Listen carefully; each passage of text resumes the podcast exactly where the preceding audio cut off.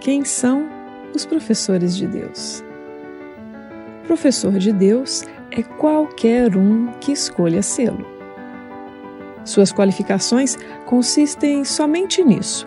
De algum modo, em algum lugar, ele fez uma opção deliberada na qual não viu seus interesses como se estivessem a parte dos de outra pessoa.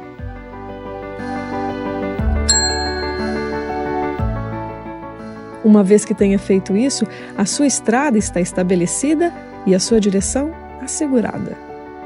Uma luz penetrou nas trevas. Pode ser uma única luz, mas é suficiente.